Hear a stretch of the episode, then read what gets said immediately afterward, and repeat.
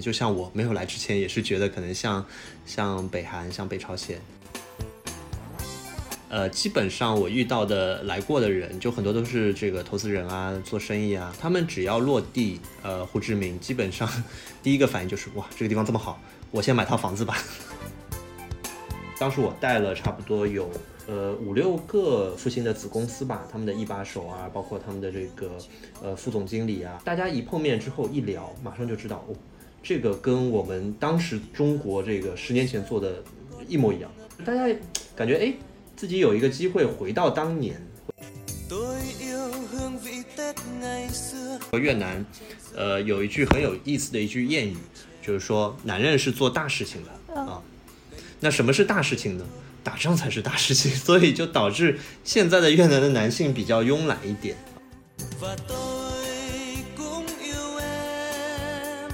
那那女生呢？越南女生？呃，越南女生的话就。还是有很多儒家的这些很好的一些优点，对于男性来说是挺有吸引力的。越南女生，比如说她有时候想问题是这么想的，她觉得我跟你不是那么匹配。你比如说她是一个她是一个白人，她会觉得哎，我跟白人文化上差异太大，她会这么去想问题。或者有一些呢，她会觉得你可能特别有钱的，她也会觉得跟你不是很匹配。在越南语里面呢，没有我和你这两个字的啊。比如说我跟你关系是比较亲近的。你的年龄比我小，我就会自称为哥哥，称你为妹妹，所以很暧昧啊。就这个整个聊天就很亲近，所以他们就整个社会就感觉是一个大家庭。我做过一个不恰当的一个比喻，我是说，在西贡的夜晚的这个晚风中，就能够闻到这个荷尔蒙的味道，确实是有，确实是有。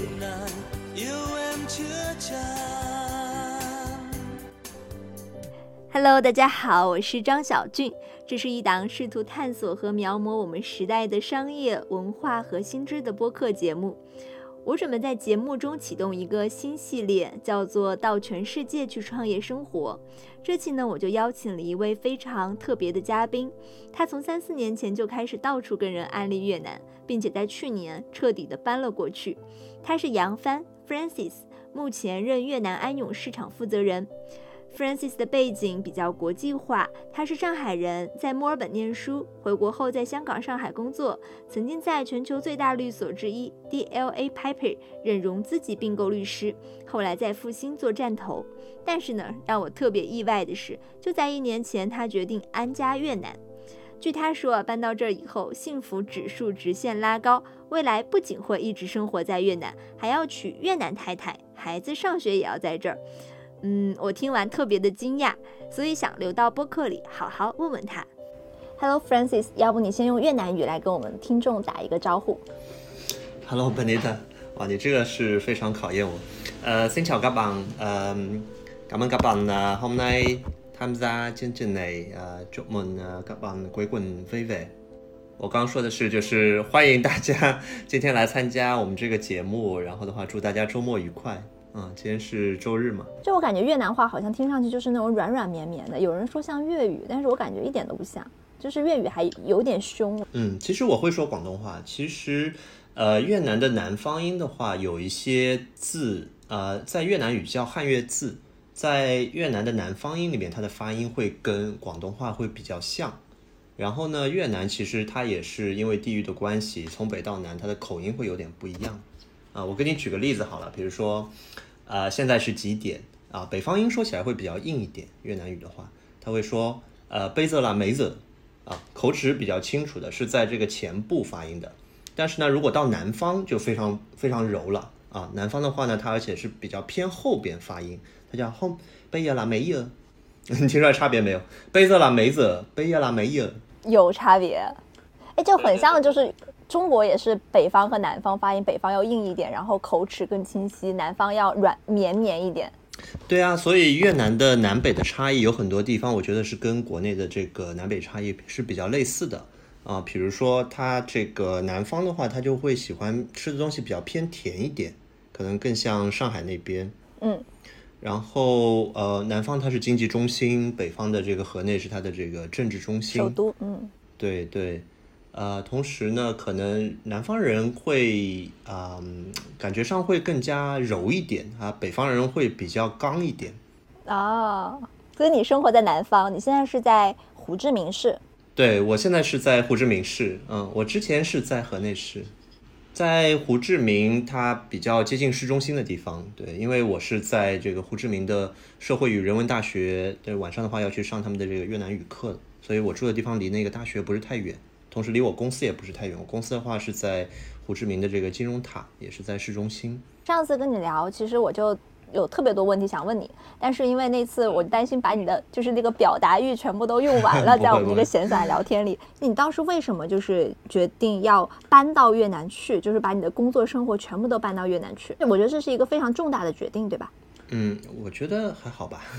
就我是生活过不同的国家，同时呢也呃去过很多的这个呃东南亚的城市、东南亚的国家去做一些这个投资方面的一些项目吧，当时有机缘巧合。呃，我的经历的话，我零三年出国去的是澳大利亚，那首先去的是这个 Perth，Perth 是是在澳大利亚的西部，嗯，然后上大学的话就去了墨尔本，那念完大学又跑去悉尼拿了澳大利亚的律师牌照，毕业之后呢就到香港做律师，啊，香港做律师，然后做了几年之后回到上海。本身是上海人嘛，回到上海以后呢，就加入了复兴的这个海外的战略投资部。那其实也看欧洲的项目，也看印度的项目，但最主要的时间其实是花在了东南亚。东南亚的话，包括泰国、菲律宾，还有新加坡、印度尼西亚和越南。我当时从一七年就开始跑这些市场。那跑完之后呢，给我的感觉就是东南亚是挺非常有机会的啊。同时在这里面，尤其是越南，对于对我个人的印象比较深，留下了比较深的一些印象。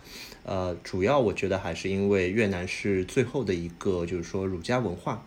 呃的一个尚未发展成这个，就是说这个非常非常，呃，它是一个新兴新兴市场。啊，在新兴市场里面，我觉得越南是这个儒家受儒家文化影响，它可能是机会非常好的一个市场，也是其他的大部分的儒家市场都已经这个经济已经发展的非常好了。例如我们所知的，在二战以后开始腾飞的话，首先是日本。然后的话是亚洲四小龙啊，就我国的香港、我国的台湾，还有新加坡，还有这个韩国。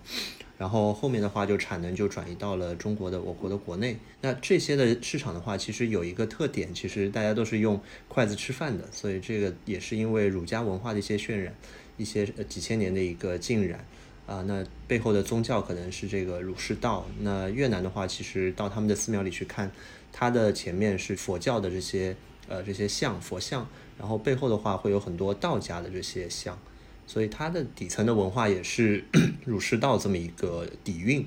嗯，所以我从这个方面去判断，就是说它的经济的角度来说，它的将来的潜能可能是非常大的。那从另外就是生活的角度来说，因为我在西方国家生活过，然后也回过国内，嗯，我自己对自己的一个呃认知的话，我会觉得我更希望在一个。呃，发展中的一个社会去生活，因为我会觉得在西方社会的话，第一是，嗯，有一些这个政治不正确，但就是人种的关系；第二的话呢是，呃，是因为有些发达发达国家相对来说其实已经是一个发展较为缓慢的，我会更加希望去能够参与到一个非常这个快速发展的一个社会当中去。这当中呢，我觉得也是因为我错过了可能。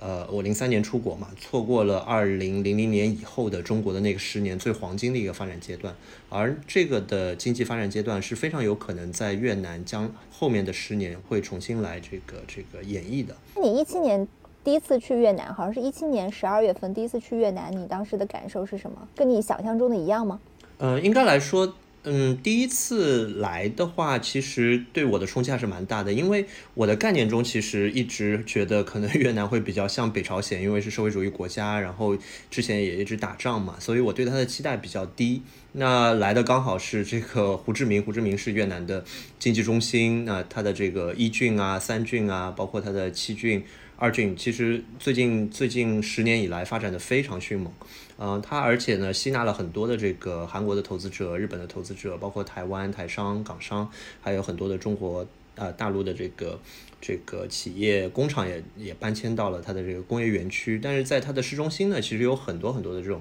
呃日餐店啊，包括这个韩国的一些文化，嗯，所带来的这个包括便利店啊什么，所以它的市中心是非常非常现代化的，所以是当时确实也是非常出乎我的一个意料，就是看到它的这个这种现代化，有很多方面是非常像的，非常像的，对，包括它的一个。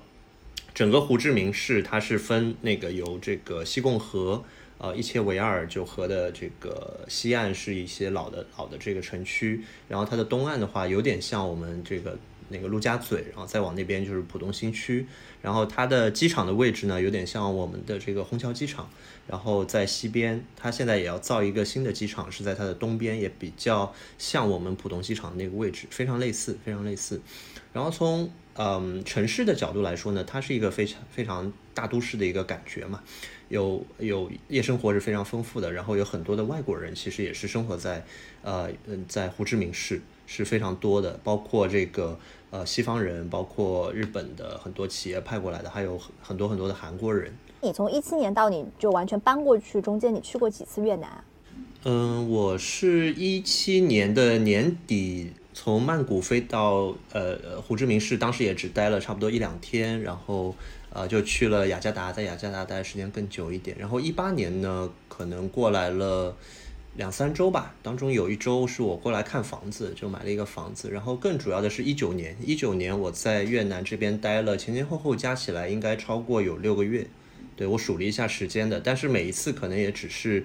在胡志明市待两周，然后去河内待一两周，然后要回上海，那个向领导汇报一下这样子。哎，你一八年买的房现在涨涨了多少？涨了一倍多一点吧。啊，所以它的增增长是很不错的，在那边置业。嗯，因为从那个呃房地产的投资来说，其实我们看几个指标嘛。第一的话呢是这个 GDP 的增速，GDP 增速越南可能是百分之七到八左右。第二的话呢，我们是看这个通胀，越南的通胀也是相对比较高的，所以它的无风险利率也会高一点。那基本上通胀的越南的通胀的目标是百分之三，所以我们七加三的话是百分之十。然后第三个指标我们会看这个就是年年的这个城市化率啊，城市化率越南的话基本上也是在一个点到两个点左右，所以。呃，就是做平均的话，看平均数的话，基本上越南的地产的增速应该是在百分之十以上。再加上如果选一些比较好的区位啊，然后尤其选在胡志明市，胡志明因为是越南的一个经济的一个发动机嘛，所以它的增速是高于全国的。然后呢，它的这个呃很多会吸引外面的这个很多的这个人才流入胡志明市，就是整个越南全国的很多人都会到胡志明市来来上学来工作。所以的话，也会带入更多的这个流动性啊，到这个地产市场。然后第三就是它的这个人口流流入会比其他地方要大很多。对，像胡志明市现在房价大概是一平多少？呃，胡志明市的话，差不多是两万人民币啊，均价的话。好，OK。哎，其实我们对越南的印象可能还比较的老土，就是会觉得很穷，然后。嗯，觉得那里的人可能黑黑的，还有大家印象很深的就是越南新娘、越南老婆。对于你来说，越南真实的情况和我们这些传统的固有的印象差别大吗？啊，其实有一些印象其实是无可厚非的。越南确实是一个新兴国家嘛，它它的人均的 GDP 最新的数据是三千七百美金，那这个的话其实也只相当于我国的可能零三年到零四年那样那样一个水平。嗯，从它的历史上来说呢，因为它早期其实都是呃在很长一段时间，就汉朝以后都是属于我国，然后当中脱离了一段时间，然后明朝的话又是属于我国，然后后来的话清朝是，呃这个清朝从法国人入侵以后呢，被法殖民了一段时间，后来又是因为这个这个美国的越战嘛，大家都知道越战期间的话，其实对它的整个经济啊这些这个摧毁的比较厉害。对，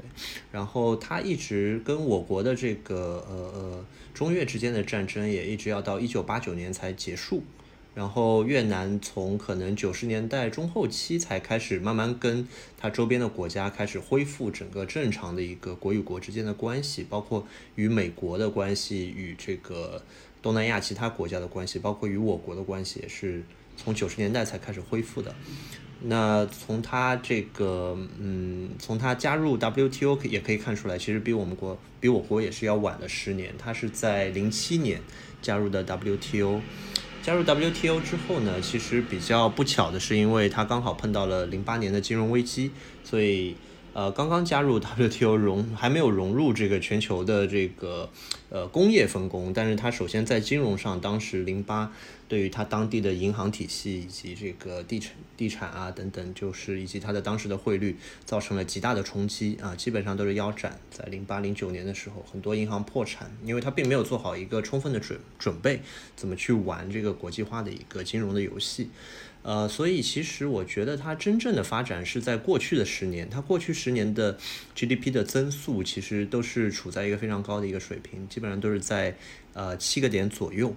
啊。然后经过这十年的一个非常好的一个发展的话，它才到了目前。呃，三千美金以上，三千美金以上，我觉得是一个比较关键的一个数字，因为在人均三千美金以下的时候，可能大家还是处在一个要寻求温饱的一个阶段，可能呃，在街道上可能也并不会看到有太多的这个非常非常多的豪车啊，也并不会有那种特别多的高楼大厦，但是等到了三千美金以后，就会发现，尤其现在的话，去到河内的市中心或者胡志明街头。会看到非常多的奔驰啊，奔驰很很很流行，他 们都喜欢买奔驰车。然后呢，在差不多一八年的时候，越南的 Landmark 呃 Eighty One 这个高楼也造好了，它现在是东南亚第二大的、第二高的一个高楼。所以，呃，在最近的可能说五到十年的这个时间里面，越南是得到了一个飞速的一个发展的。这两年越南在国内也非常的火，就为什么是这个时间点？嗯，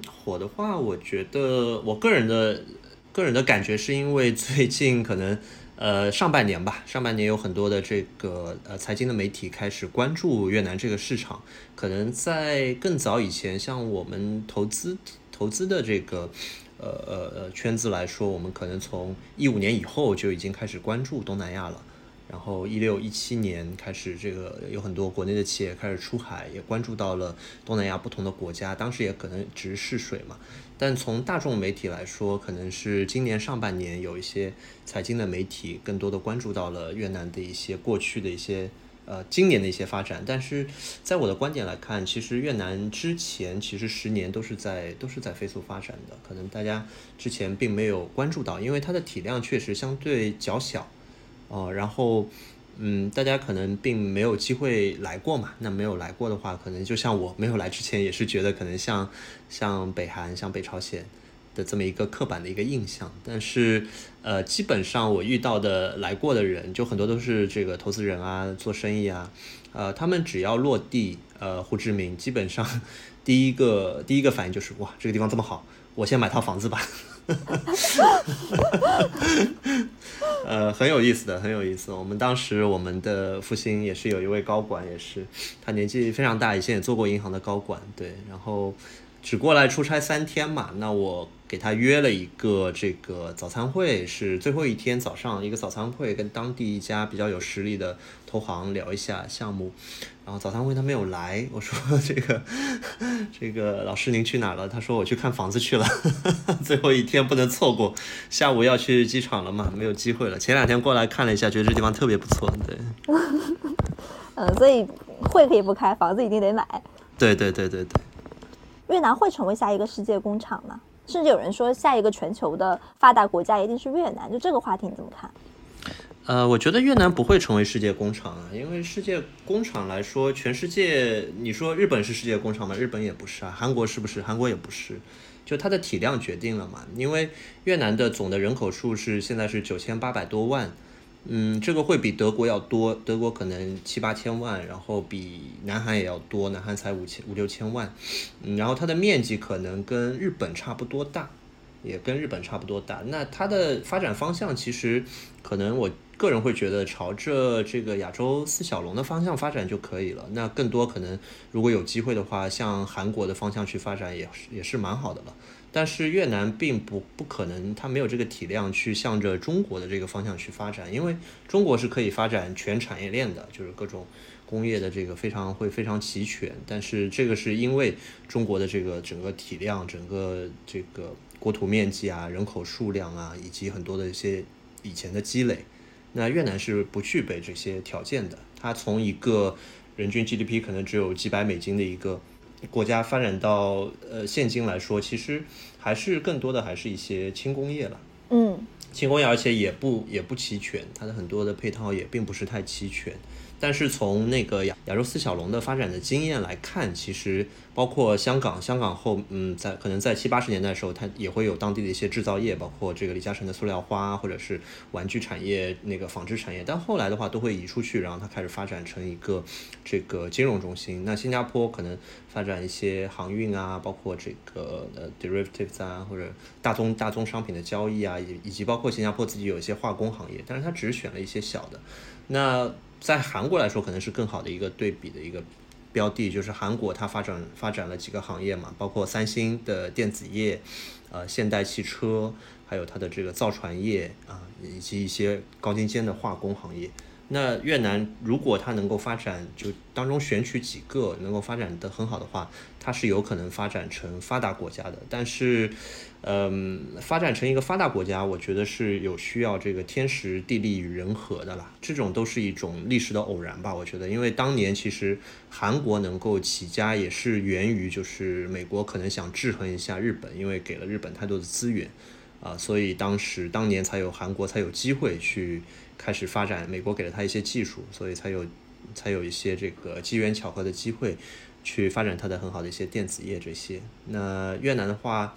嗯，我并不能够判断它能不能发展成发达国家，但是我会觉得从它现在的这个三千七百美金，它往上翻一倍到人均 GDP 到七八千美金，甚至到一万美金，这个是不会有问题的，因为七八千美金也就相当于泰国，那一万美金的话就相当于马来西亚。那从越南的整个工业的这个潜力来看，我会觉得它肯定是发展的可以比泰国或者马来西亚更好。你觉得十年后越南会到什么样的水平？如果这个红利期有十年的话？啊，红利期我觉得最起码有十年，那就是一万美金嘛。它会重新调整，就是整个东南亚甚至东亚的经济和政治格局吗？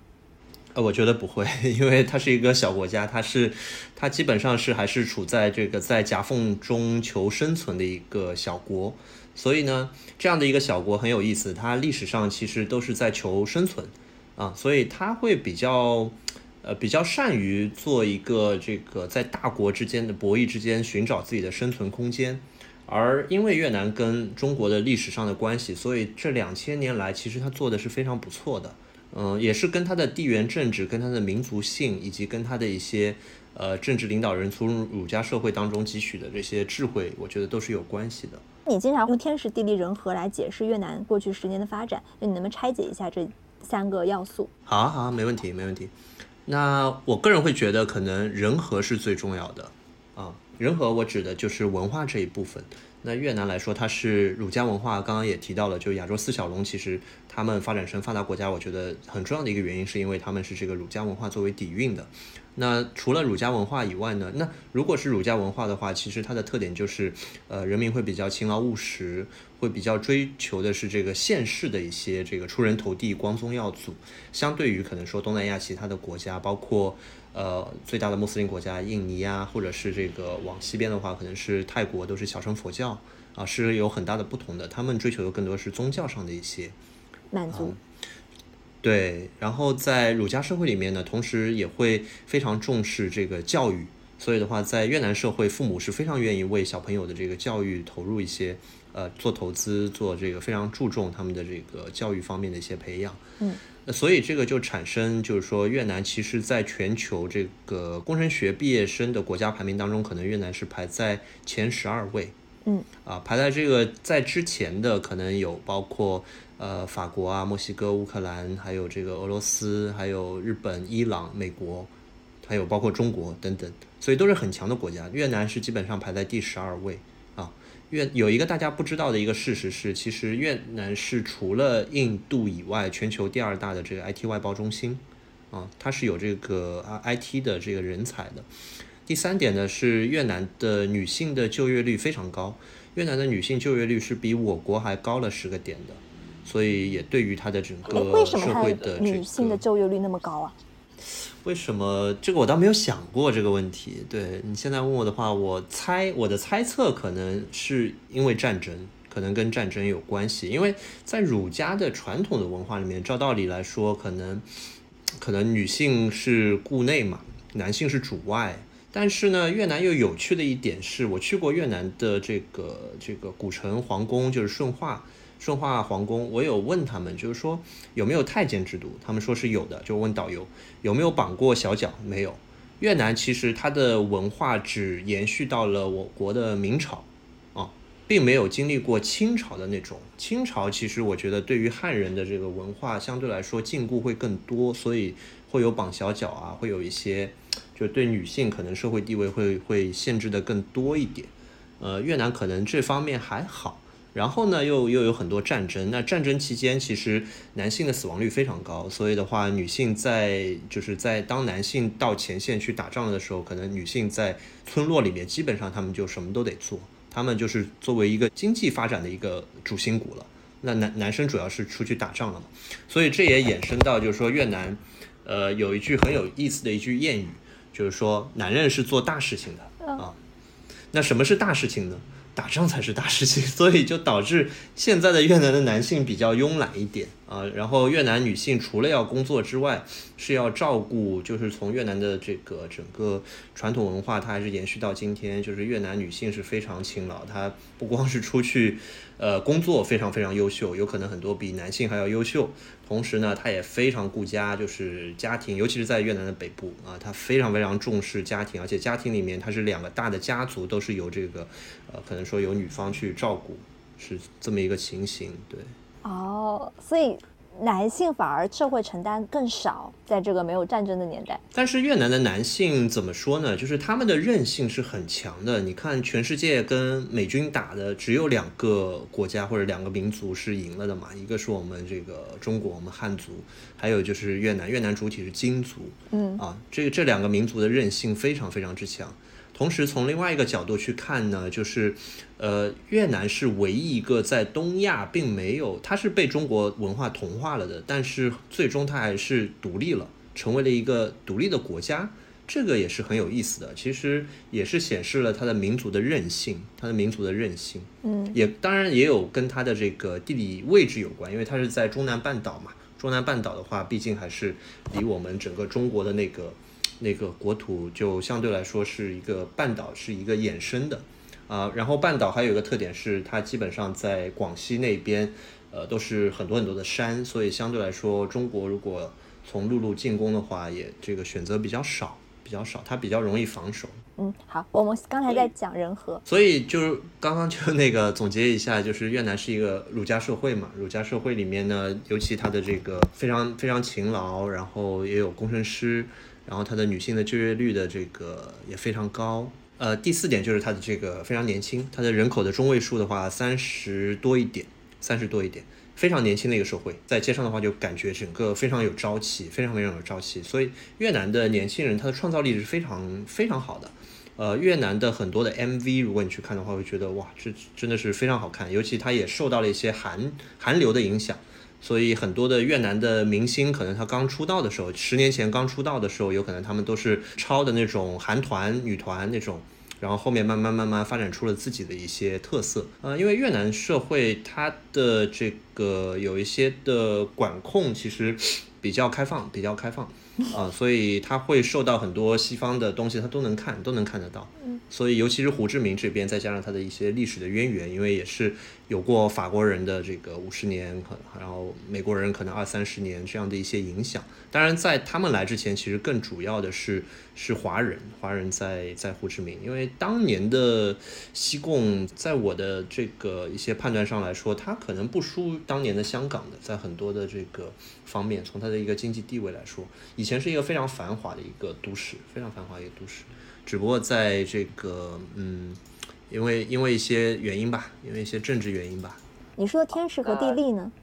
对对对。地利的话呢，其实就是因为它是越南的北部是和我国这个广西和云南是接壤的。那越南的北部，包括北宁、北江省，也吸吸引了很多中国的这些电子产业在那边布局工厂，在那边的话，其实就是因为它的供应链和我国的这个粤港澳、广东是非常非常临近的。早上的话会有。这个手机的零部件从广东那边就是通过友谊关或者其他的关口就运到了这个越南北部的中国的在中国布局在越南的工厂，然后这边它做一个组装。嗯，是因为它非常跟中国是紧邻着的嘛。第二呢是越南整个海岸线非常长，越南的海岸线从北到南有三千六百公里，那它会有八个大的这个港口的集群，所以非常利于。他把这个手机组装以后，然后这个出口到全世界，欧美啊，然后韩国、日本这些。呃，除了这个人和地利以外呢，然后就是天时。天时的话，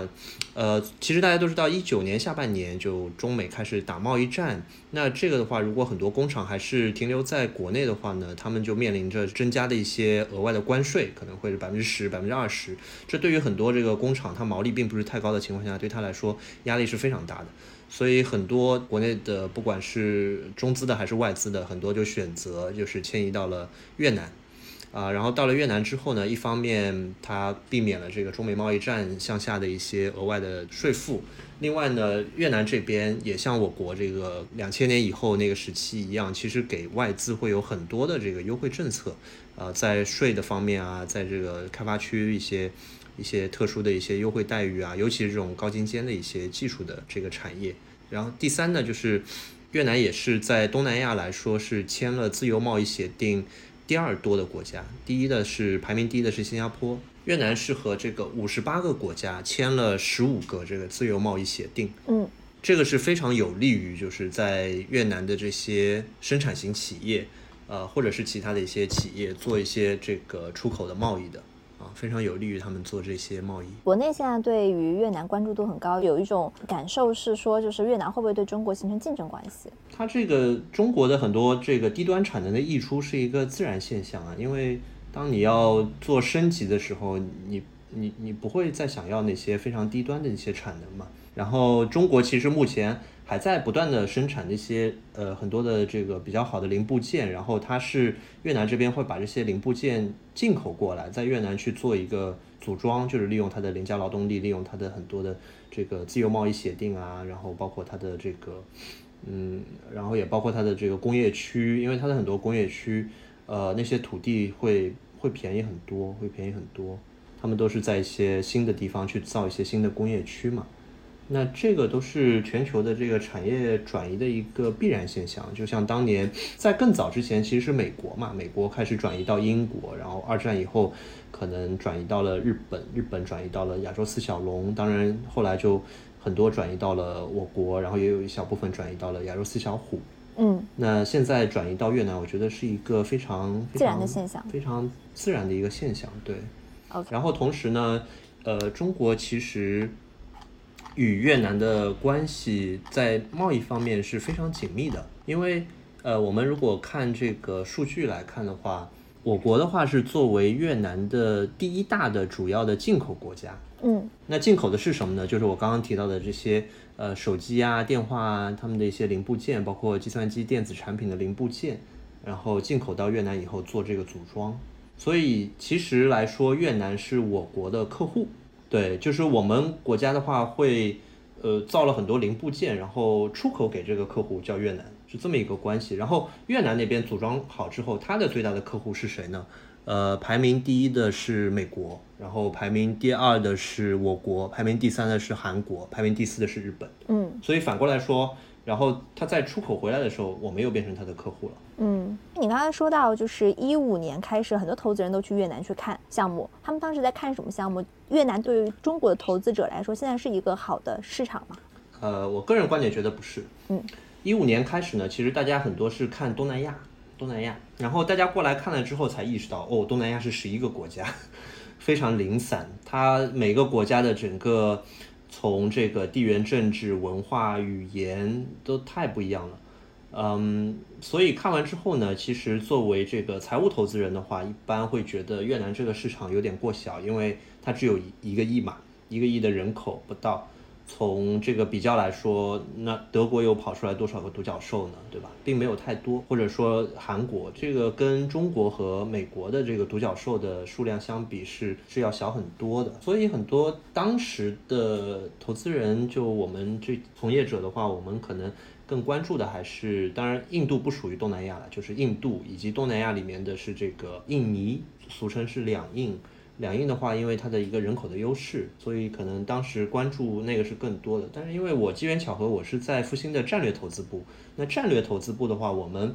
呃并不是追求独角兽，而是说我们在国内我们有自己的复兴旗下的有很多呃实业，然后这些实业他们很多是做这个金融科技啊、FinTech 呀，有非常好的一些技术，非常好的一些积累了很多很好的一些数据、人员这些都有。那我们想把这一块。去结合到一些新兴的市场，那我帮当时给我们这个团队找的这个越南这个市场的方向，是因为越南是我们对于中国来说是特别容易去理解的，因为文化上的这些相近。那对于我们国内的很多的同事来说，呃，他们来这个市场，因为当时我带了差不多有。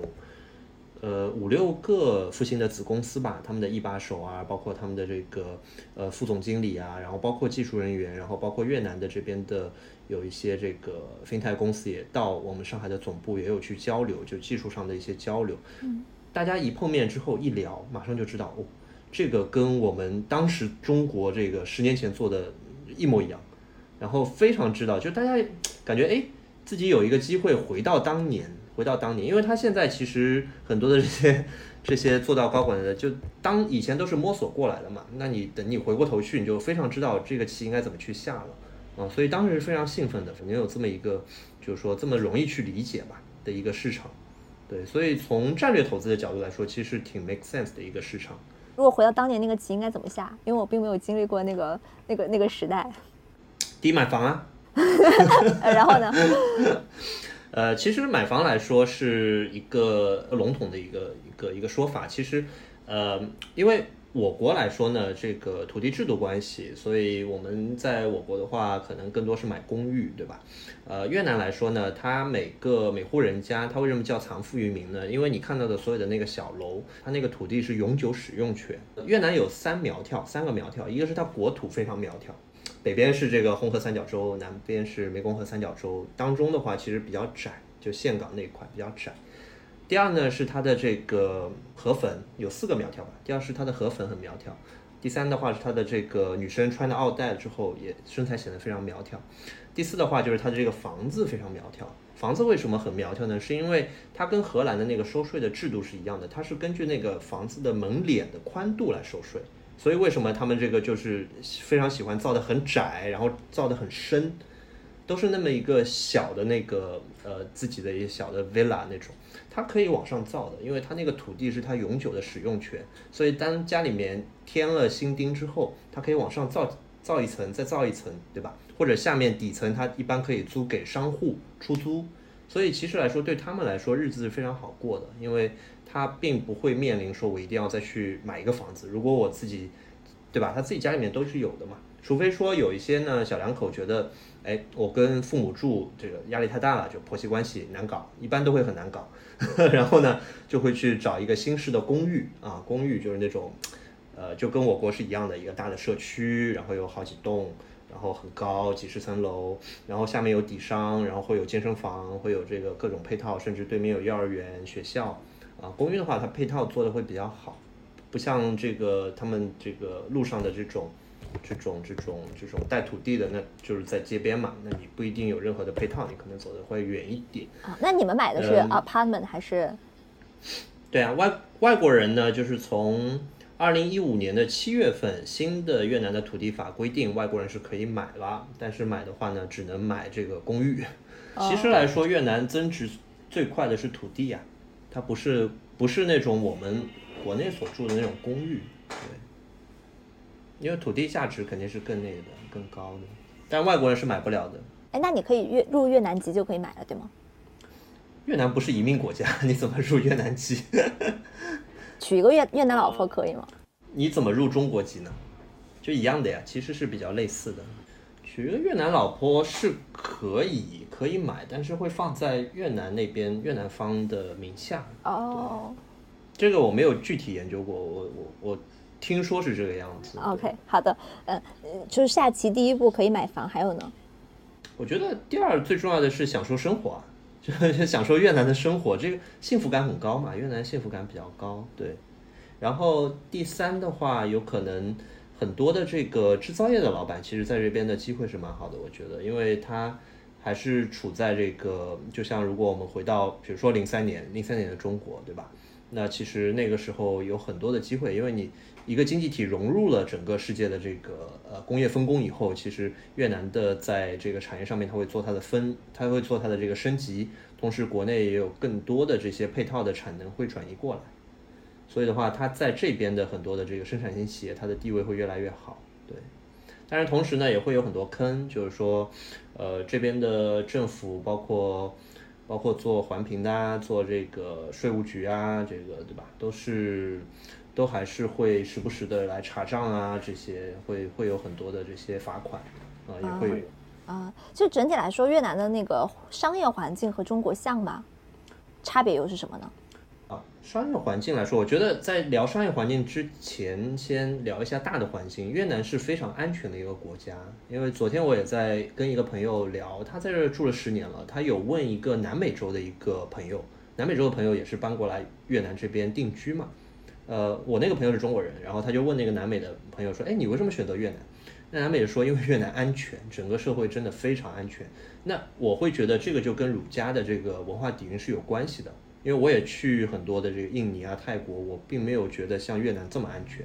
啊，尤其是越南的北边的这个河内，河内因为它首都嘛，就真的是很多就是朝阳大妈，就是朝阳大妈。如果在河内，如果你敢在街上，比如说在胡志明市有这个现象，就是他那个摩托车会抢那个手机，就这是唯一的越南是犯罪比较那个的，嗯，就是可能对外国人不友好的地方。但是在河内是不会发生的，因为如果有人在路上敢对任何人做这些事情的话，就一帮越南的这个河内的朝阳大妈就冲过去会去打那个人，啊，这就就道德道德道德的要求非常高，就河内人对很很有意思，很有意思。然后营商环境来说呢，呃，越南大家也知道嘛，它是这个越共对吧？所以的话，很多的地方跟我国非常类似啊，就非常类似。嗯，所以的话呢，它政府也非常这个欢迎外资，非常喜欢吸引外资，呃，但是在基层的可能它的这些，呃，基层的一些官员，对吧，也是想要去从企业身上捞得一些好处吧，因为他手上有这个审批权嘛，有很多这些权利，嗯、所以相对于西方来说，越南我觉得它并没有那么的法治，对，相对于可能我以前住的澳大利亚或者香港，那就是按章办事。呃，你可以打电话给官员去质问他，你这个东西这这个立法怎么应该怎么操作？就官员是这个，或者说更多是服务机构吧，更多像一个服务机构。但是越南可能还是会有一些官本位这些因素在这里，所以对于中国人来说也是比较容易适应的，大家会非常知道，就是说要跟越南的一些可能官员也要搞好搞好一些关系嘛。同时，越南也是一个人情社会，对，是一个呃底蕴是儒家嘛，所以的话也是非常讲人情的一个社会。所以我觉得个人觉得，在越南要做好生意的话，也是要搞好就是跟越南的各种人的关系，商人商人之间啊，这些这些关系都要打点好，对，会比较有利于在这边的一个一个营商的一个发展。呃，和中国不一样的地方呢？不一样的地方的话，我觉得第一就是它的一个体量。对中国的话，有很多的模式是因为中国的体量大，对吧？你做任何一个垂直的都都可以都可以做得很大，因为中国的这个人口基数。但越南来说，其实呃，举个例子吧，呃，有中国的这个奢侈品品牌，他们有打电话给我越南的一个朋友，呃，联系到他说，哎，他们很看好越南市场。然后我这个朋友呢，做了十几年越南这边的一些这个 consumer 的一些这个 head，他们以前负责一些越南最大的这个呃一家一家综合型企业的这个销售部门吧。然后呢，呃，中国那边我们就问他，问我这个朋友说，哎，我们计划如果在接下去五年，能不能在越南开五百家店？有没有这可能？你知道怎么做吗？对不对？你知道做的话，我们可能请你做这个主管，我朋友想了想说，五百家，你开两家就差不多了。就越南一北一南，一个河内，一个胡志明，然后你怎么开？就这个体量就小很多。但是我们中国可能还是惯性思维，我们就觉得，哎，这市场好，我们就砸钱，或者我们这个占领市场，然后哇，投很多钱，然后做做做的盘子可以做得非常大。其实呃不太现实，不太现实。越南的话还是受制于它的体量啊，它的经济发展阶段呢，还有包括它的一个基础建设的一个一个一个发展阶段。还有就是包括这边也是，尤其是越南的南部还是比较东南亚的，就大家不会加班的，没有人会加班的，所以这个整个做事情的速度会出乎你的意料的慢。对，嗯，哎，为什么它是既然是儒家文化，然后有非常的现实的这种渴望，但是它又同时能够非常平和的加班的少呢？就是它，就是为什么没有中国人那么的激进和焦虑？不焦虑啊，因为生活很幸福啊。生活，我举个例子好了，嗯，我举个例子你就明白了。我家这个这边窗户外面是条河，然后呢，开那个比如说开 Grab 的一些 driver，有时候你会看到他就躺在他的摩摩托车上在那晒太阳，就蛮蛮开心的。他也不是想接那么多活的，他下班的时候会在那个河里面拿一根小小线，然后钓一条很大的鱼，这么大的一条鱼就回家了。哦。越南的南部的物产非常之丰富。越南南部这个湄公河三角洲是以以这个这个资源丰富而著名的。很多人家里面可能他不是在城市里面的话，他自己家里面都是有自己家的这个院子啊、农场啊，这种就就旱涝保收吧，就物产非常丰富。所以南部人的性格就是这个样子，他们并不愁，而且天气很好，一年到头都是二十多度、三十度，然后就没有没有冬天，没有冬天。天气也好，嗯，所以就对啊，很很容易很容易生活。就是说，对于这个大部分老百姓来说，生活是一个为了开心的事情嘛，他就是很很开心就好了。对，所以他们更愿意花时间在开心上面，而不愿意就是说只是去赚钱。对，而且呃，然后呢，第二点呢，是因为他还是比较传统的儒家社会，所以呃，他非常重视家庭。特别特别重视家庭，就是说回到可能说南北方更更典型的儒家嘛，所以他们非常重视家庭的，他们这个家庭的这种生活你是不可以去打扰的，就包括他周末是他家庭的这个，对他们结婚也很比较早，北方的话女生可能大学一毕业二十二岁就结婚了，当然她还是会出去工作的，但是他们很快会有小朋友啊什么的，所以基本上我在这边碰到的我的同事，他们小朋友。嗯，七八岁啊什么的都很正常，就蛮早就结婚了。对，男男生也是，很多男生可能二十五岁之前都结婚了，所以他们会有很多的时间是给到家庭的，给到家庭的。第三的话呢，我觉得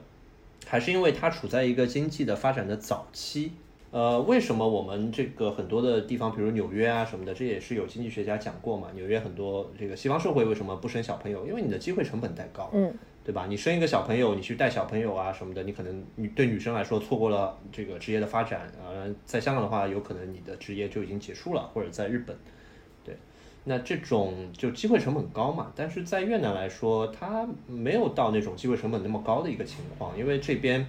呃，工资其实平均工资也就两千人民币，可能就平均工资啊，不是那种高的，高薪的其实，呃，几万都是挺正常。就是它这边会有一个人才的断层。人才的断层，他有一些非常高端的人才是很难请得到的，所以的话他们会需要付很高的薪水去请他们。OK，像你们这样的工作在那边大概会有多少？如果是越南就本地人的话，几万呗，几万几万人民币呗，很正常。一下就断到了月薪两三千。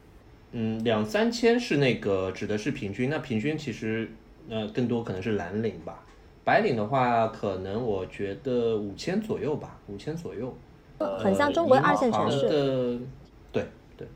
嗯，银行可能再高一点，可能八千，然后空姐的话可能一万一万出头。当然这几年因为疫情，就空姐也都赚不到钱。因为在越南社会有几个女性有几个行业，她们比较喜欢去做，一个是银行，一个是呃做空姐，所以还是处在一个比较早期。还有就是房地产销售，这三个是比较对于女性女性的话比较 popular 的三个职业。还是比较早期的，它的金融业在发展，但是还并没有发展成一个说真正的金融中心嘛。如果发展成金融中心了，可能跟金融相匹配的、相关的可能会更多，就像香港、新加坡这些。男性呢？男性非常好的工作有哪些？我男性非常好的工作就自己做老板了呀，就很多就自己做的，对对对，就他们自己有点资源的都可以自己做啊，对，他没有必要给别人打工。做什么行业？制造业？做什么都可以啊，制造业、进出口、房地产相关的。然后越南去年木材出口也非常好，有些做家具的，对，一个月一个月可能赚了一百万吧，一个月赚一百万这种。哎，那如果中国企业要去越南发展的话，你一般会给他们什么建议啊？以及有什么样的风险点提示？如果是制造型企业的话，我会建议就是要找到一个比较好的一个工工业区、工业园区，因为呃越南这边从北到南差不多是有五百个工业园区吧，呃，但那个在运行的可能就一半，呃，他们的质量是有参差不齐的。比较好的工业园区的话，会给到比较好的这个配套，也会。呃，他会给到你很多很好的一些增值服务。嗯，如果是其他的企业，包括我服务的很多的中国比较大的互联网企业的话呢，嗯，他们可能大家的误区是在于说都只来这个胡志明市，因为胡志明确实是它的经济中心啊，以前也叫西贡，对，所以呃比较有名，比较有名。大家忽略了一个地方就是河内，河内是首都嘛，就相当于我国的北京。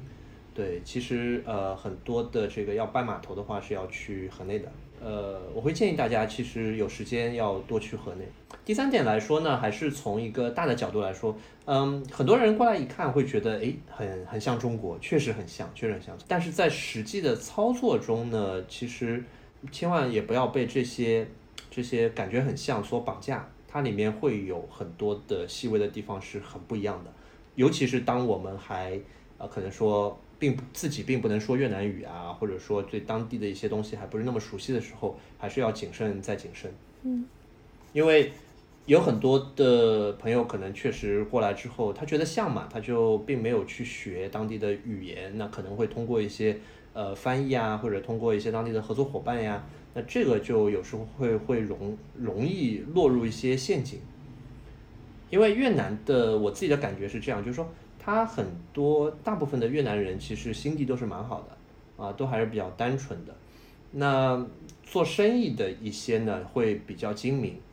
尤其是跟中国人做生意的啊，这些人当中有一些确实会牵扯到一些，就是他们会动一些歪脑子。所以如果我们自己能够去呃在当地驻扎，然后呃在当地有自己的这些越南朋友。然后呢，有比较好的一些这个，比如像我们这个，我们是安永嘛，呃，这服务机构的一些顾问啊，给到给到你比较一些正规的操作手段。同时，你自己如果能够去慢慢融入这个社会，去学越南语啊，交更多的越南的当地的朋友，建立自己的人脉，然后有一些该拜的码头要拜，那其实我觉得不会有问题啊。你有经历过什么 culture shock 吗？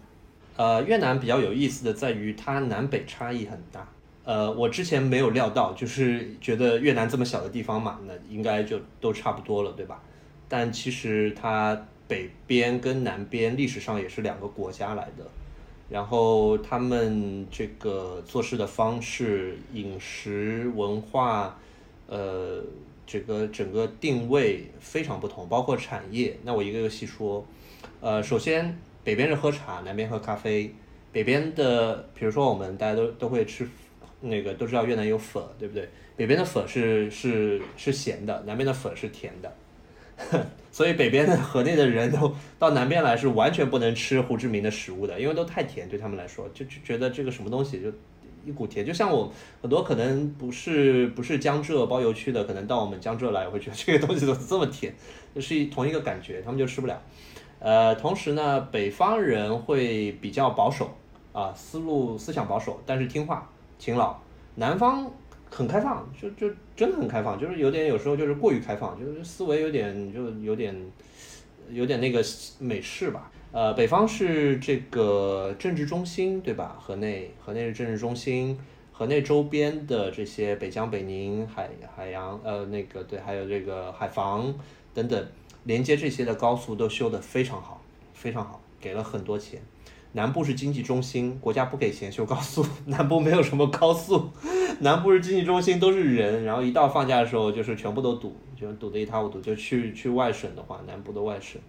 北方它这个政治中心嘛，所以呃，河内虽然是政治中心，但是其实河内的发展呢，要比胡志明要落后的，就是从经济方向，它并不寻求就是说河内有特别强的这个经济的一个发展，所以河内市本身看上去会没有胡志明这么鲜亮，没有这么鲜亮。但是河内，如果你到什么有一些市中心的地方，清一色全部是奔驰。河内的特色在于说。他们出去会比较穿的鲜亮一点，就河内人啊，他们穿的鲜亮一点的目的在于说，别人会就像营业员啊这些会更尊重他们。南部的话就非常欧美范，就是南部的有钱人的话，他穿的就是 T 恤，就是非常随意的，你看不出来，就从衣着上你是看不出来这个人的社会地位的啊。北部的话，他会比较讲究这些，就是社会地位，他他就是开一定要开奔驰，然后穿的非常就是名牌。啊，拿个名牌包包这种，然后北方的营商的话呢，呃，比较不喜不喜欢那种陌生拜访啊，他们是有自己的小圈子的，最好是有有人介绍啊，这像一点一点跟他们去打交道，不要太急，一上来就跟他提要求，他们不会满足你的，只是跟你敷衍一下。南方人就很开放，南方人就对吧？你过来做生意，大家直接提需求，然后聊到一起就就 OK 啊，就可以做。对，然后南方你在南部的话，约咖啡啊，这些都是很很轻松的。你可以就陌生的去，陌生人的话，你跟他约出来谈事情，什么都比较容易。那中国人去越南，他们主要在做什么呢？中国的话，我觉得有几有几个不同的行业。嗯，首先呢是这个制造业的一个转移。制造业转移来说，我我国国内的工厂转移过来，大批量转移过来，还是中美贸易战以后可能会更多一点。在那个之前，可能更多是台商，可能是这个，可能是韩国呃。韩国因为可能在在在我国其实也经历过嘛，这些怎么样去海外做生意，所以韩国在越南做的也非常成功。韩国人在越南做的蛮成功。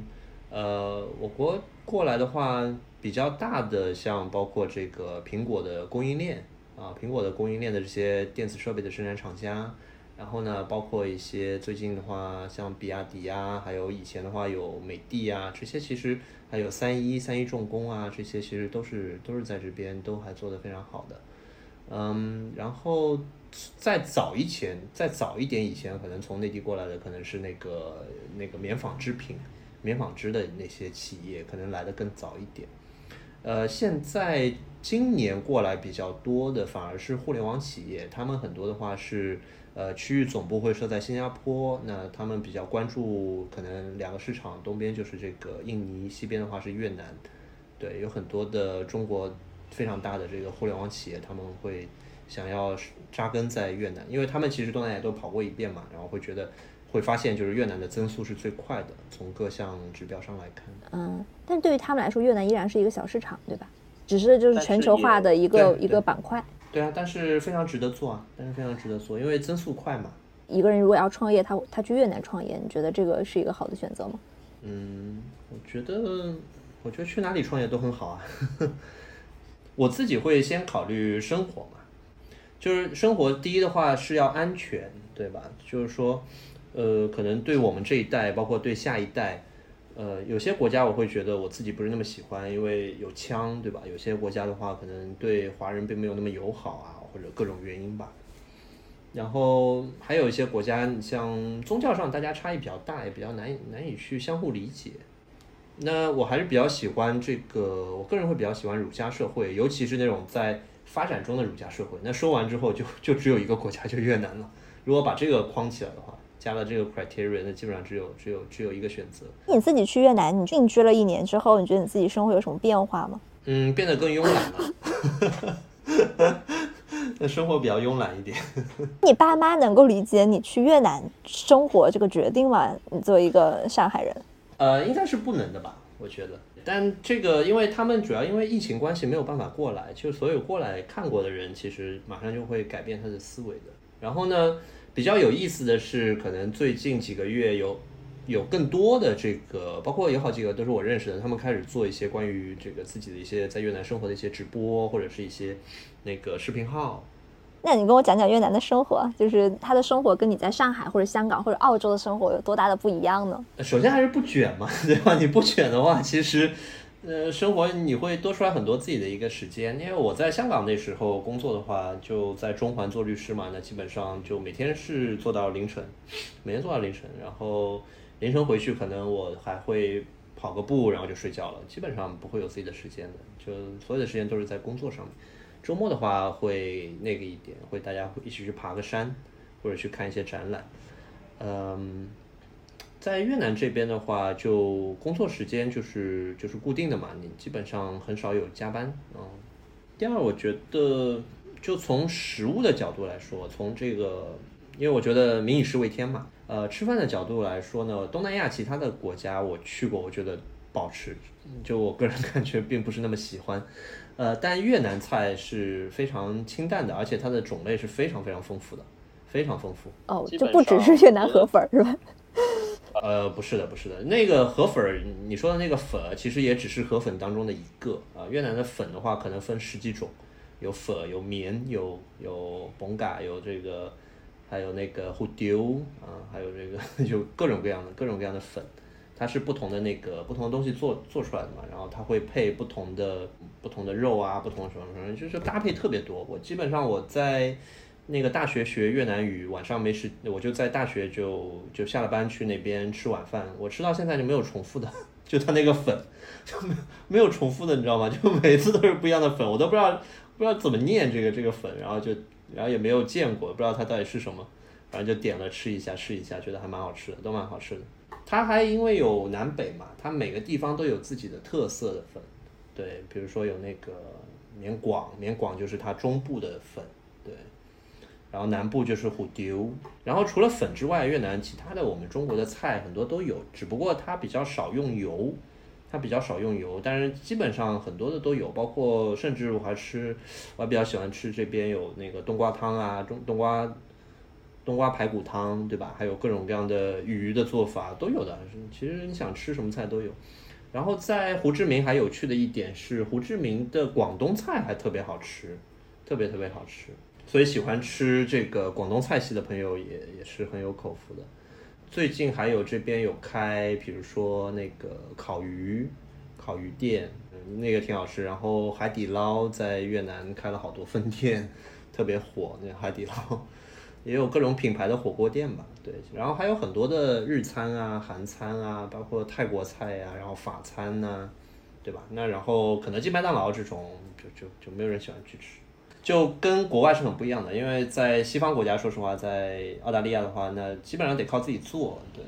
外面吃的话，其实都吃的不是太好。呃，悉尼可能稍微好一点吧，悉尼的日餐、泰餐会多一点。那在墨尔本的话，其实选择比较有限。那像在越南的中餐和就是我们这里有有差别吗？它有改良吗？这边没有人专门开一家叫中餐店。OK。越南会有台湾人开的店，就台湾菜，对，会这个广东菜，对，呃，会有比如说烤鱼店。川菜有没有？我没有去试过，因为我不是那么的这个要追求吃辣，好像并没有，好像可能没有，因为它还是比较偏辣了一点，对，然后又油嘛，因为越南的话，你看。呃，越南女生是比较苗条的，其实也是跟她们比较吃比较少油，对，比较吃比较清淡，吃比较清淡，所以他们不太不是那么喜欢中餐的那么重油，他会觉得有点太油。嗯，我吃习惯了，在越南吃习惯之后，我突然吃一顿就那种很油的，我也会觉得有点太油。对，业余生活干嘛呢？突然多出来这么多丰富的业余时间，你会用来做什么？呃，业余的话呢，在。在越南也会有很多的这个小的一些画廊，可以去可以去看一看。因为我有一些越南的朋友，他们也是这个跟艺做艺术相关的，有一些是这个电影导演啊这些。然后呢，越南人也很喜欢有几种聚会，比如说我们会我跟我越南朋友周末的时候早上就会坐在街边，呃，喝咖啡，就很矮的那个凳子上面啊，就在街边，local 的咖啡，各种各样的，对对对对对，非常 local 的。呃，同时越南朋友也会组织这个聚会，就尤其在河内的话，有时候朋友就会有碰到节日啊，就会去到他们家里面，然后他们都是自己做，然后在他们的庭院里面，然后他们碰到节日嘛，他们是要穿自己的传统的服装的，就是奥黛那种，然后男士也有男士的那种，啊男款的，嗯，还有他们呃越南有有时候有朋友会去到这个周边的一些地方，也会带我一起去，就周边比如说海边有粉天。也是那个越南，因为它其实都是靠海嘛，所以这个旅游资源是非常非常丰富的，有很多地方都可以去旅游去玩。嗯嗯，除了这个，我觉得生活最重要的还是还是人，就是说跟你跟什么样的人一起交往嘛，有很多的这种朋友可以跟他们呃时不时的见见面聊聊天，对这个这个我觉得是非常非常享受的一个过程。然后不同的人，他们的经历也都很不同，所以就向他们学习。嗯，你们的聊天话题和上海和香港比有什么不一样吗？香港没有时间 聊天，可能深圳的话呢，这个在深圳其实比较典型的，深圳基本上大家就是谈怎么搞钱，对吧？这个比较好，比较好玩一点，对。呃，在上海的话，在上海聊天可能一呃会会多元一点，会多元一点。然后在越南聊的话，有时候尤其是跟越南北方人聊的话，会聊的比较比较深刻，就基本上会聊啊聊聊到一个现象的这个背后的一些东西去，就大家比较喜欢聊这种东西。对，就对于越南北方人，就嗯，比如说去聊越南的南北的差异，对吧？然后就会聊的比较深，就是开始寻找这个背后的一些渊源。那背后的渊源是什么呢？其实也可以跟大家分享一下，因为在古代来说。越南的南部它并不属于越南，越南是被中国的文化同化的。越南的南部它以前是叫呃这个占城，它是一个受印度教影响的一个单独的一个国家，以前它的国力也是非常强的。然后越南可能呃脱离明朝以后，它慢慢慢慢通过一千年的时间去蚕食这个占城，再把它的土地全部都占下来。以前的话，其实呃越南的南部是另外一个单独的国家，所以。呃，也会导致了很多越南的南北的一些差异。同时呢，也会我们也会聊，就是说这个差异是不是跟天气有关？比如说在俄罗斯的，那他们是怎么样一种性格？那那个天气会影响到民族的性格的差异到底有有多少？反正就天南地北的聊呗，也并不一定会有个结论。天气非常的温和，导致人也非常的温和。幸福感大部分人对对对对对，尤其尤其是南部的人，南部的人都说话各方面都非常温和的，非常柔，比较少看到他们在街上大吵大闹。河内的人有时候脾气会那个一点吧，河内河内周边的有几个省份可能相对脾气会会急一点。南部的大家都，我有看到过一个例子，就是说 我。我在街上看到两个人摩托车撞了嘛，那一个人也就说一句：“哎呀，好疼啊！”就我我感觉他应该是说这个。当时我不懂越南语，他就说：“啊，好疼啊！”然后就走掉了，并没有说要 要停下车吵一段什么的，就就反正就。你在胡志明市是没有看到人吵架的，对吗？是有过的，有过两次。对，那那肯定，我觉得有些人的性格嘛，而且胡志明是一个大熔炉来的，他并不是全部的人都是这个本地人，而且胡志明也是这种贫富差距很大的。所以在这种社会，其实人的构成是比较复杂的，但是它的主体的这个胡志明市的主体的人来说是，呃，确实是比较比较柔的。越南它其实是一个经历了很多战争、很多殖民，就是其实也也是一个非常多舛的民族。那为什么他们的人们幸福感还非常的高呢？这也是很吸引你去生活的一点嘛。我个人个人的观点哈，我觉得第一战争对于跟跟这代人的其实还是隔得很远了，隔得比较远了。第二呢，就是当年的包括比较近的越战啊，这些中越战争，其实都主要是在北边，啊，并没有发生在这边。这边如果你看历史的话，这边，呃，他们即使在七三年啊什么的，七四年都过的生活的水平是非常之高的。当时，当时的那个影像、电影、电影去呃电影那个图片、图像去看的话，当时的生活。水准是非常之高，所以幸福指数非常好。就当时已经大家都是穿西服喝咖啡，然后开开车，街上有很多车嘛。嗯，然后同一时期，可能七十年代初的时候，河内是比较那个的，河内大家是骑自行车的。嗯，然后这边是开汽车的。嗯，然后呢，这个嗯，幸福指数高，我觉得。嗯，觉得还是它自古以来这个地方它的这个资源就很丰富，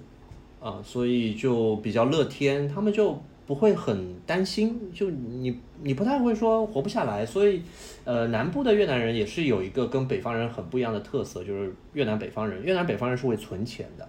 越南南方人是不存钱的。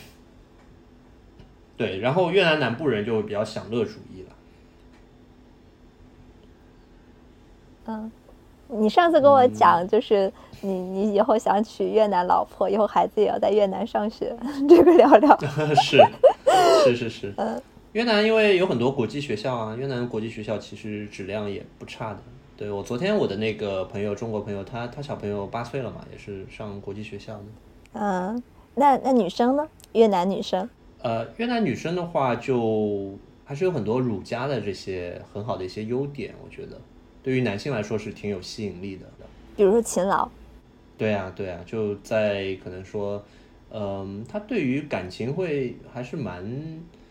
嗯，越南人都比较重感情，所以女性来说呢，她们也比较比较重感情。当然，这社会里面也会有鱼龙混杂啦，也会有一些女生会有一小部分拜金，但是我碰到的大部分女生都还是比较好的，比较好的，拜金的是一小一小部分。嗯。另外呢，就是感觉就是越南女生哈是整个嗯东南亚或者包括可能西方人就西方的人种嘛，那这个越南女生是非常非常符合中国男性的这个审美的。嗯，你还想了解什么？嗯，就以大家对那个越南新娘的印象会很深，就整个越南新娘她嗯嗯，就现在这个现象还普遍嘛，可能是卖到中国。啊，对，越南新娘他们其实是一个一个产业来的嘛，其实主要针对的就是那些可能非常非常穷困的一些地区了。这个这个不是一个社会的普遍的现象，但是在台湾地区，可能越南新娘确实也会跟中国会有点不一样。中国可能更多是确实是比较穷困的，呃，在台湾来说。他们会有更多的越南新娘，可能那些新娘可能本身就是去去台湾去留学啊，这种或者去工作啊。这我们台湾同胞有有蛮多是娶了越南的老婆的，然后有很多的这个电视剧，就台湾的电视剧也是在反映这么一个社会现象。对，然后他们这些新的移民怎么去融入当地，这个也反映了就是说，确实越南可能这个文化上跟我们这个。中国的文化是非常贴近的，所以大家生活的都挺开心的，就在一起生活。然后有有新的很多的中国的这个呃，我们叫中干，就是中国的这个大陆的工厂迁到越南以后，他们也就是当地的技术人员可能技术还没有到那个水平嘛，所以他们会呃把国内的一些技术骨干啊，把他们也搬。也让他们搬移过来越南这边。我看到的现象是，他们很多都是娶了当地越南的 越南的这个老婆这样子。你上次跟我讲说，你肯定会要找越南老婆的，对吧？啊，对啊，对啊，对啊，对。呃呃，为什么越南女生那么好呢？又顾家，又有工作能力。那这几点你你都说了呀？对。OK，就你上次还讲他们是喜欢男性本身，是啊是啊，就是喜欢男性本身的反面是什么？呃，就比如说，呃，反面，就比如说在越南来说吧，一个女生可能跟男男生聊天，她可能就第一就看看你整个人就高高的、帅帅的、气质好好的，对吧？然后然后嘛，可能她也会觉得你比较温柔。呃，我前女友那时候她跟我说过，就她有一点就是让她一直非常非常触动，然后一直她比较喜欢的吧，比较喜欢一点就是这种这种上海江浙一带的男性确实比较温柔，比较温柔。他的反面是什么呢？就是喜欢男性本身。他的反面就是喜欢呃外在的一些东西呗，外在的物质的一些东西。对。这你能不能给我讲一下，就是你谈的越南的女朋友和？其他地方的女朋友的差别，差别啊，我觉得越南女生就首先来说比较顾家，然后越南女生的话还是也是非常温柔。呃，这个的话其实跟越南的语言是有关系的。越南语言它是本身就包含了很多儒家的这些东西。其实越南的语言有一些东西，就是它的主语的用法跟跟这个韩语是比较像的。就在越南语里面呢，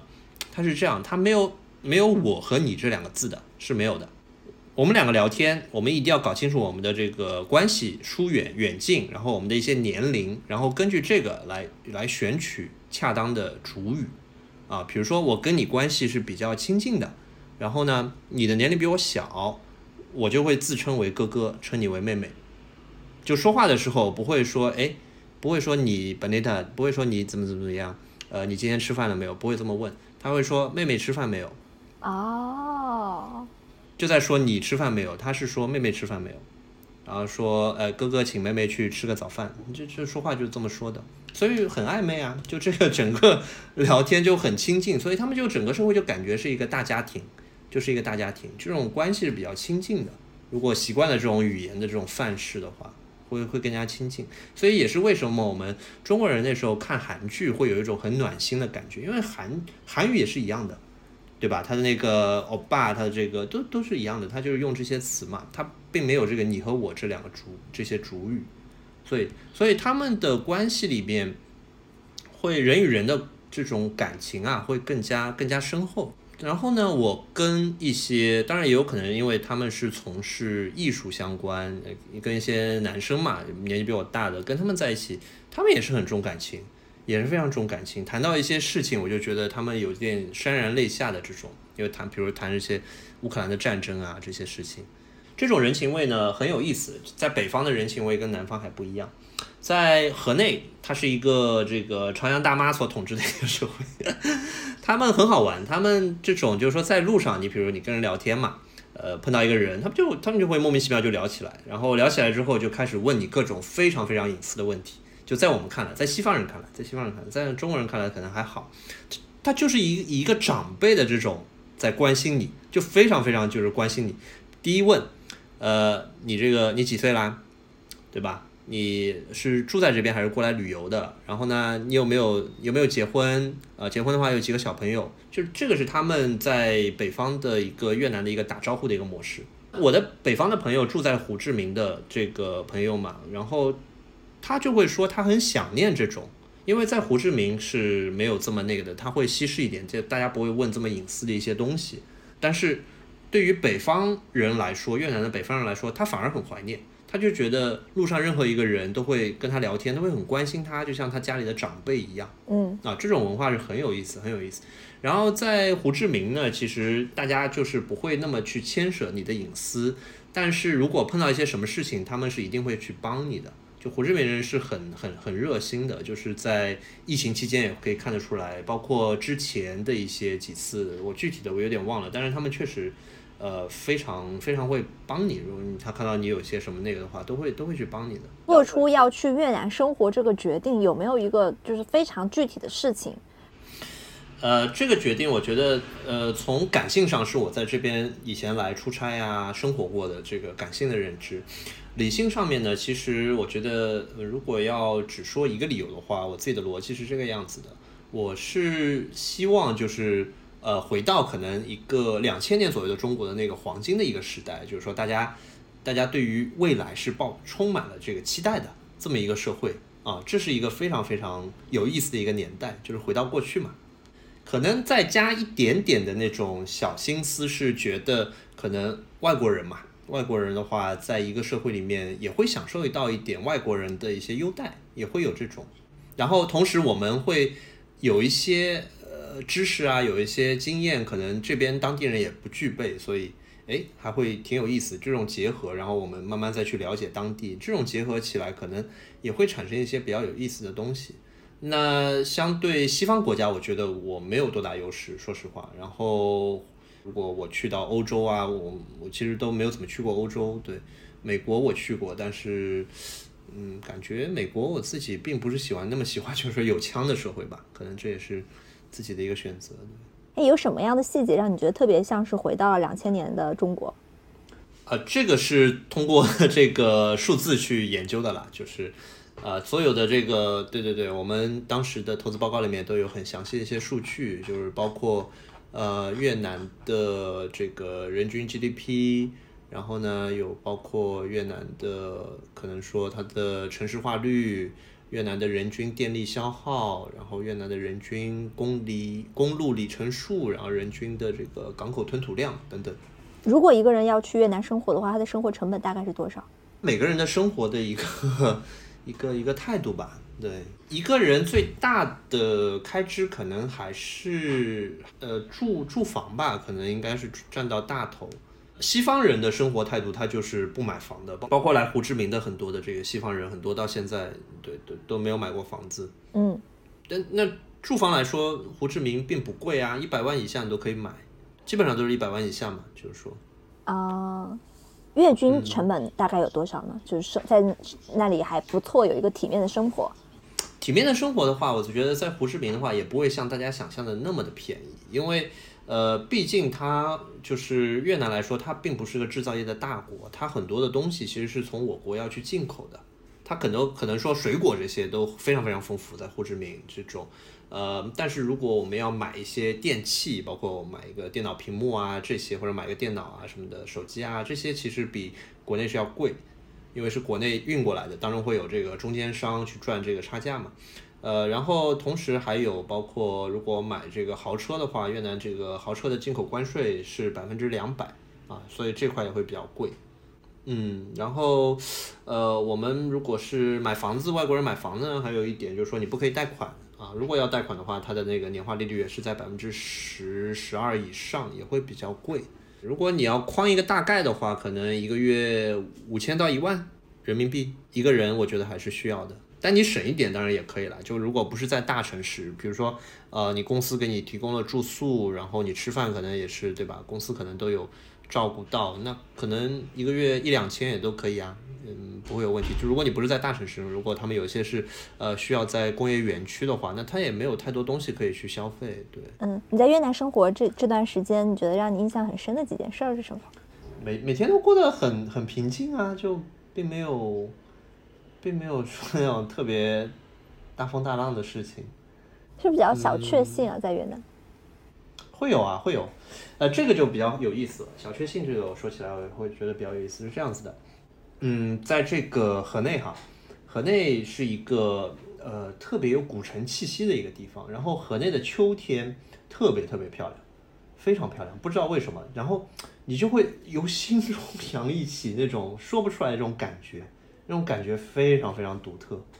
就真的你是从内心暖到外面的啊，非常独特的一种感觉。生活在河内的秋天的那个情况下，呃，很漂亮。然后呢，在胡志明呢，感觉又不一样。胡志明是属于。每天出门都是那种很好的天气，当然它下午会下雨，就雨季的话下午会下雨，但基本上早上是不下雨的。然后早上出门都是那种艳阳天，然后气温又是三十度不到，又很又很又很舒服。然后呢，呃，在越南当地其实最好的出行的方式是骑摩托车，当然最好不要堵在路上。如果不堵车的情况下，你坐在摩托车的后面，不管是这个这个艳阳天下风一吹，或者是晚上晚风一吹，那个感觉是非常非常好的。啊，是非常开心的一个瞬间。这种瞬间你在香港是没有感受到的，在上海没比很少。香港、香港、上海每年都愁啊。这个在上海挤地铁，我因为我住古北嘛，我要去 我要去陆家嘴那边上班，我要去那个外滩上班，很一路上都都还是比较比较挤，开车又堵，开车又要开很久，然后不开车坐那个又要换好多。对，在香港的话，大家压力比较大，因为香港的话，其实上班是很快的啦，对，就可能出门五分钟、十分钟就到了，对，但但香港整个生活的压力比较大。嗯，越南也不用加班。越南不用，肯定有一些行业是要加班的啦，但是普遍来说，大家是并没有这种特别特别长时间加班文化是没有的。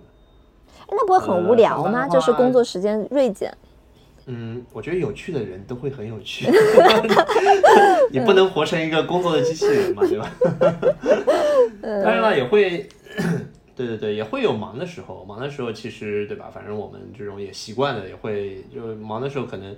嗯，有很多的这个投资人啊，或者什么的过来，或者我们要去一些工业园区做可能半天一天的这些演讲，那个会会忙一点。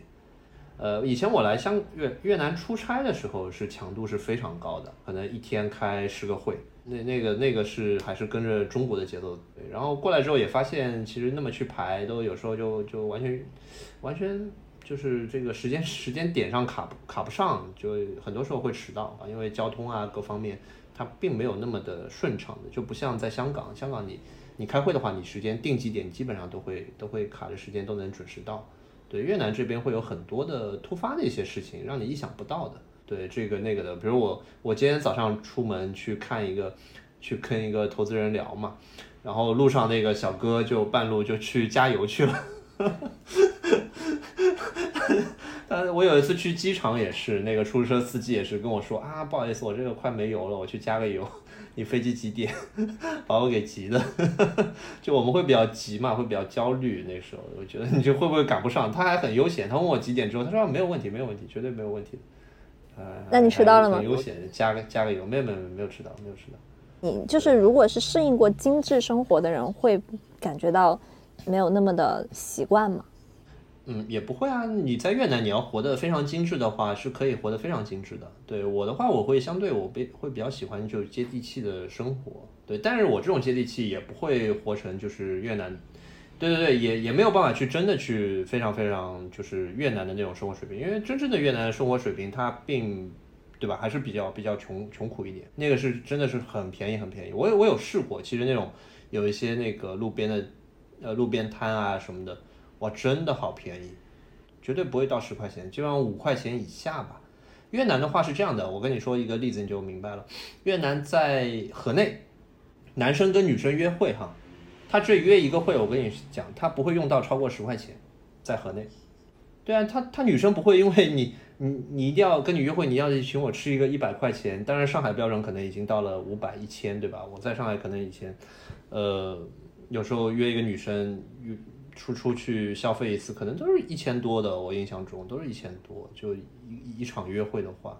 越南他不会这么要求你的。越南，我我这边我的女朋友以前我是会带她去一些比较那个好的，但是他们其实并没有想的那么那个。他可能他觉得我们一起去路边摊吃一点也很好啊，很开心啊，对他开心就好嘛。他们这个跟女生年龄有关系吗？就是可能你在上海 dating 的女生，date 的女生比较会大一点，越南女生会更年轻一点。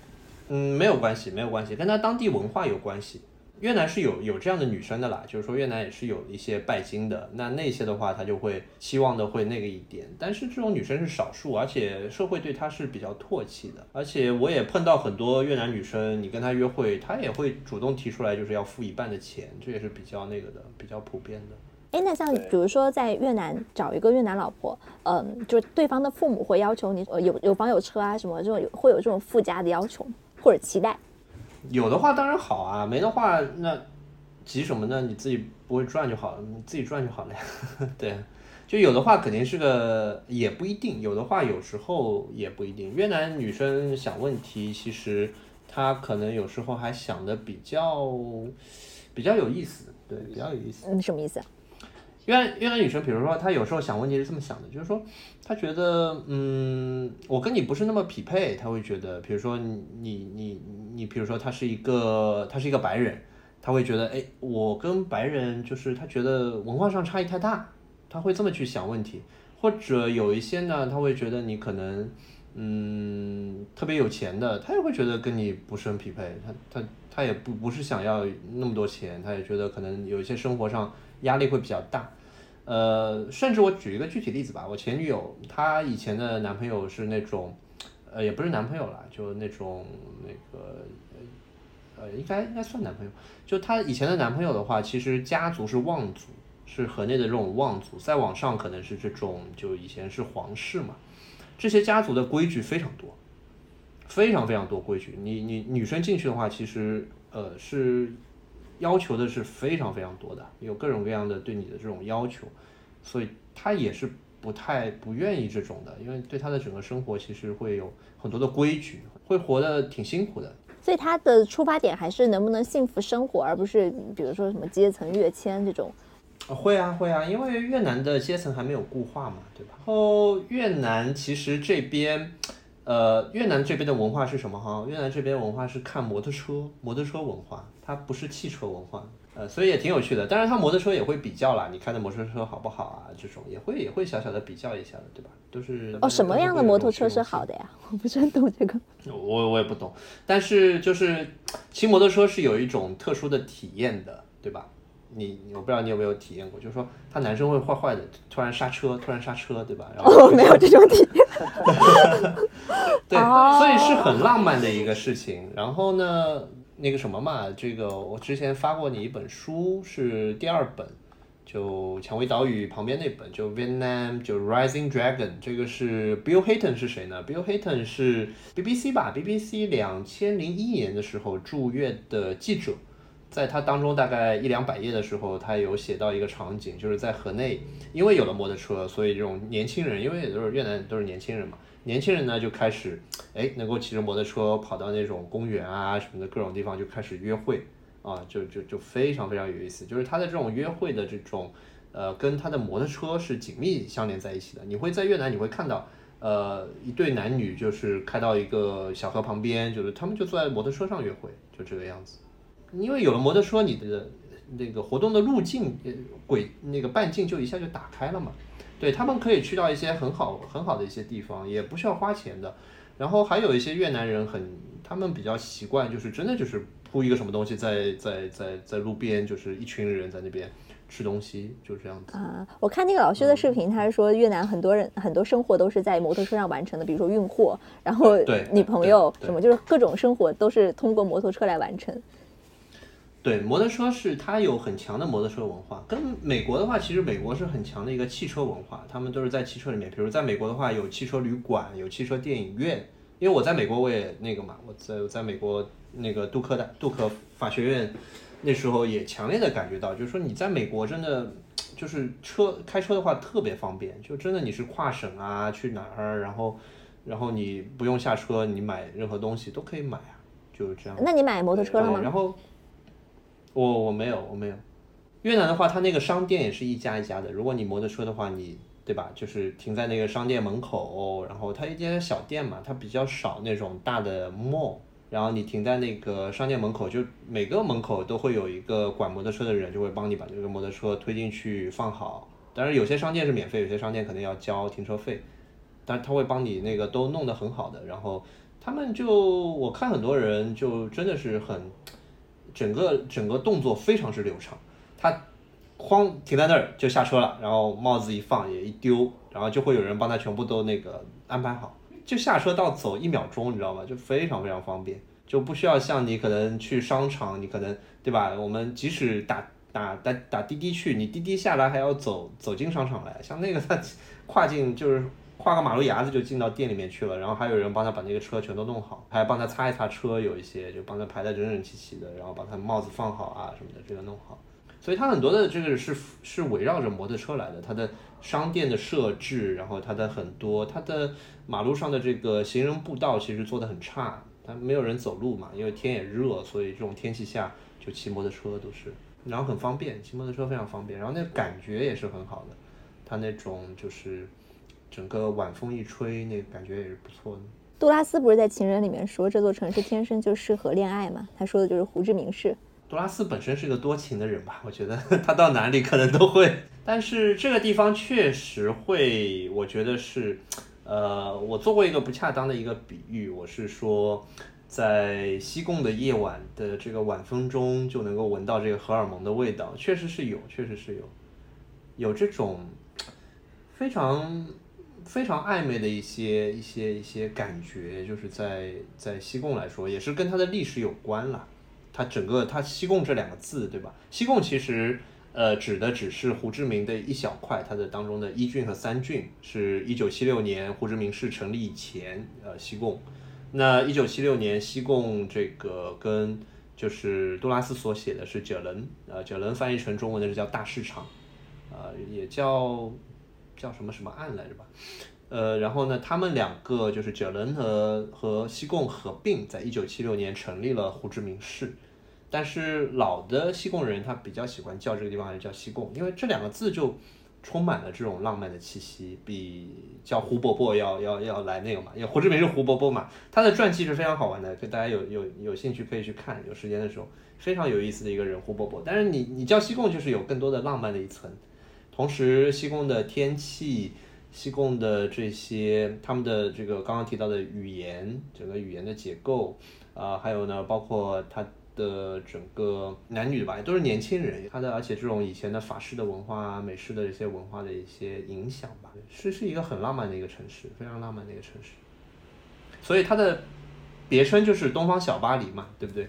对，我看网上还有个问题说，为什么胡志明把这个名字给了西贡，而不是给首都河内？呃，因为。那个时候是两个国家，他把这个南越给南越国给灭掉了嘛？那对河内这个当时不能改啊，所以他就把对方的首都的名字给改掉了，改成改成了那个嘛，改成了胡爷爷，对，改成了一个这么正统的名字。对对对对对对，比较正统一点。嗯，哎，那我最后问几个快问快答，可以吗？可以可以可以，你说。一到越南必吃食物，呃，那一定要先试试粉的啦，因为粉还是越南最经典的。不管到哪里吃粉的话，都有它独特的地方。就是你在路边吃也好，在酒店吃也好，你都要点一碗粉。然后吃习惯了，你会觉得早餐不吃粉的话就不正宗。很好吃，真的好吃。各个地方的粉都有自己的特色的，它你尝过之后就会发现其实是不一样的。因为粉的话也分，比如说它是鸡肉的还是牛肉的。啊，然后北边的粉会偏偏咸啊，南边的粉是偏甜，然后它还有加一些佐料。一个越南必须打卡地，惠安吧，惠安古城。惠安古城的历史是非常有意思的。那个时候，很多的这个东亚的商人，包括我国的商人，就在明朝以前吧，然后包括日本的商人。呃，在那边这个路过惠安，惠安是一个当时最大的港口，东南亚最大的港口，然后建造了很多非常非常有意思的建筑，包括什么福建福建会馆啊，各种各样的这个会馆，还有比较有名的日本桥，对，留下了非常漂亮的一些古建筑。然后惠安整个城市，呃，如果就是自己去慢慢逛的话，会会有会会感觉到非常非常浪漫。一个很少人知道，但是必须知道的越南文化知识点。越南是全球可能最晚结束科举制度的国家。越南科举制度在越南持续了八百年，一直到一九一九年才结束。嗯，一本越南必读书。啊，我会比较推荐，就是加拿大的历史教授写的这本关于就是越南被遗忘的国度。现在一个最有潜力的创投机会在越南是什么？哎呀，这个奶茶店太多了，那要不火锅店？我瞎说的，瞎说的。这个我觉得，呃，机会还是很多的。看创业的话，我觉得还是主要是看他每一个创业者的自己的一个资源禀赋，更重要的是当地的这个 timing，所以是在对的时间做做对的事情。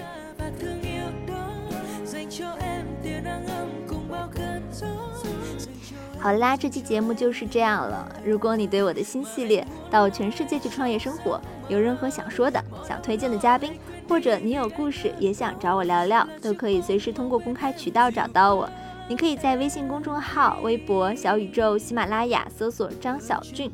欢迎你给我留言，以各种形式参与到后续的节目录制中。那我们下期再见啦，拜拜。